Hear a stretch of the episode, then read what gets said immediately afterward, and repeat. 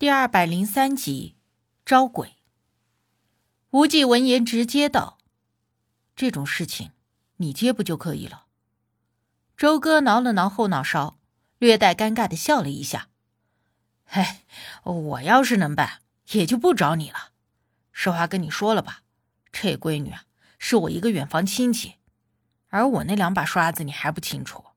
要是我自己个儿去，那不就是坑我那闺女吗？”我听他这话，差点笑喷。这年头，像周哥这么诚恳的面对自己不足的人，还真是不多见。无忌也笑了一下，并不是很忙，但今天不行。周哥一听，眼睛就亮了。那明天，明天不行，后天。无忌想了想，今天晚上我给你电话再定时间。周哥连连应着。还没办事儿，就开始对无忌一个劲儿的道谢。我在旁瞧着，心说这周哥还真的是挺热情谦逊的。但是后来我才知道，他这么热情是有目的的。周哥送我们出了店，还服务周到的帮忙把东西放上了车，然后笑眯眯的跟无忌说：“不过这有点事儿，还是得先跟你商量商量。”我都准备上车了，见状好奇的在旁边听着。无忌点了点头。你说。周哥有些不好意思的，又嘿嘿笑了一下。你看哈，那闺女也是我亲戚，这一次刚买的房子装修什么的，积蓄都搭进去了。如今这房子死了人，转手卖了，肯定得赔钱。呃。所以，这个费用方面能不能稍微给打个折扣？无忌笑眯眯的看着他。那你想要打几折？呃，这这这个要不给个亲情价五折？周哥试探的问。无忌沉吟了一下，没应声。周哥立刻又道：“哎，那六折，六折行不行？咱这关系。”还不能给个六折？哎，这样，今后你来我店里拿东西，我全部都六折给你。成交。无忌一口应下。周哥听了，哈哈一笑：“哼，你小子就等我这句话是不是？行行，咱们这互相帮助，这关系谁跟谁，那就这么说定了。晚上你给我时间。”无忌含笑点了点头。转而招呼我上车，我们在周哥的注视下开车离去。你常常来周哥这里吗？在车上，我好奇的随便问道。嗯，认识有些年了。他虽然人比较圆滑，但卖的东西都是不掺水分的。无忌边开车边说：“难怪，看你们好像很熟人的样子。”不过他那么痛快就给了你一个六折，倒是也挺敞亮的。我笑了笑说道，而无忌闻言却摇头。那些东西都是暴利，他这么多年赚我的钱可不止六折。那咱们找到了曹小姐的魂魄，明天就去处理周哥那亲戚家的事儿吗？嗯，如果今天顺利的话。说话间。我们便到了曹家，曹凤林早已等在了客厅里。听到我们进门，他十分客气的站起了身：“你们来了。”曹先生，我和无忌对他点头，打了个招呼。你之前让我准备的东西，我都准备好了，都已经按照你的吩咐，让人放在了我女儿的卧室里。待会儿。你看看还缺什么，我再立刻让人准备。曹凤玲很急切，刚打完招呼就直奔主题。无忌点了点头。那我们先去曹小姐的房间看看。曹凤玲立刻亲自带着我们到了曹小姐的房间。一进门，整个房间都是白粉色系，并不是少女那种活泼浮夸的模样。而是淡雅素净的风格。我打量了一下房间，发现梳妆台上还摆着一支 C 牌的口红，还有一把梳子，上面还缠着几根长头发。其他一应的护肤品什么的都摆在明面上，似乎即便是曹小姐离世了，但这房间的一切都还保持着原样，没有动过。我不禁看了一眼曹凤玲，发现她紧紧的抓着手杖，紧抿着嘴唇，双眼有些发红。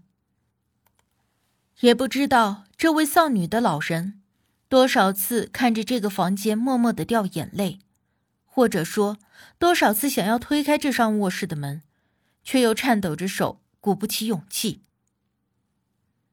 自从他走了以后，我每次路过这间卧室。都恍惚的觉得，只要一开门，还能看到他对着我笑，跟我撒娇，叫我爸爸。但是，曹凤玲的话说到一半，抿着嘴说不下去了。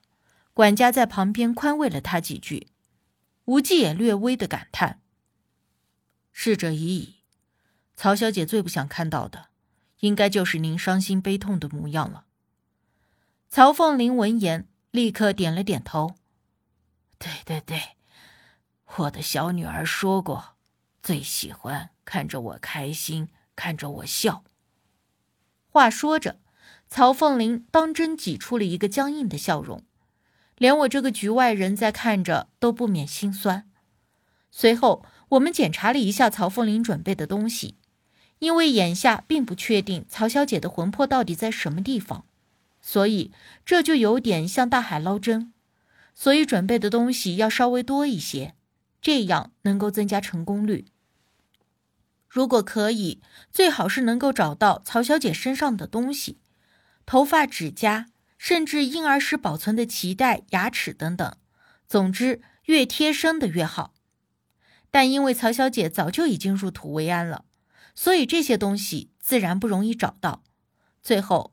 曹凤玲只找到了曹小姐的头发、小时候保存的牙齿，还有她的牙刷，甚至还有内衣和他喜欢的玩偶之类的零零碎碎的东西。总之，不是贴身的，就是他生前很喜欢，还有常常带在身边的东西。虽然曹小姐已经去世有段时间，但她生前用过的这些贴身的东西，都还保留着她的些许气息。而将这些东西集中在一起，就能够将这种气息凝聚放大，也就更容易招魂找到目标。那天我们离开曹家的时候，我听到无忌交代曹凤玲准备这些东西，就问过他，他说：“其实一般的招魂是不用这么麻烦的。”还是刚才那句话，因为实在眼下无忌也不确定曹小姐究竟魂在何处。才需要准备这么多繁琐的东西。这些够了吗？我能找到的都已经在这里了。曹凤林问无忌：“可以了。”无忌看着那堆东西，点了点头。随后，无忌让我把刚才在周哥那里买的东西准备一下，转而告诉曹凤林：“招魂的时候，附近的人越多越好。”我看到曹先生家中有很多佣人，可以适当的让他们离开一个小时再回来。曹凤玲一听，立刻吩咐管家：“快去，给所有工人放假一个小时，你也一个小时之后再回来。”管家一听，有些担心：“可老爷您一个人。”我见状，也立刻接言道：“管家大叔还是留下吧。”待会儿我要辅助无忌师傅招魂，有管家大叔在，也可以照顾一下曹先生您。管家闻言，对我投来一个感激的目光。其实我说这话完全是为了我自己。曹凤林这么大岁数的人，虽说心理承受能力比一般的人强一些，可毕竟年纪摆在那儿，而且这又不是什么普通的事儿，而是正戳他痛处的事儿。一旦待会儿出了什么事儿，他一激动，我还哪里有闲工夫照管他呀？无忌也说：“管家也是曹小姐熟识的人，没关系的。”曹凤玲这才点了点头。那就把其他工人先放假好了。过了没一会儿，曹管家回来，说是看着人都离开了，现在曹家就剩下了我们四个人。无忌当即看了看手表，待会儿我会招一次，如果不行，那等午夜再试一次。如果还找不到，那就有可能是那张血契已经生效了。血契生效的意思，就是我女儿的魂魄被林百全那个混蛋利用了。曹凤林沉声问，无忌颔首。不过现在说这些还为时过早。话毕，无忌如此这般的交代了我一番，让我把需要的东西都准备好，而他则亲自在那一对曹小姐贴身之物的旁边，用一些小木条摆了一个阵法。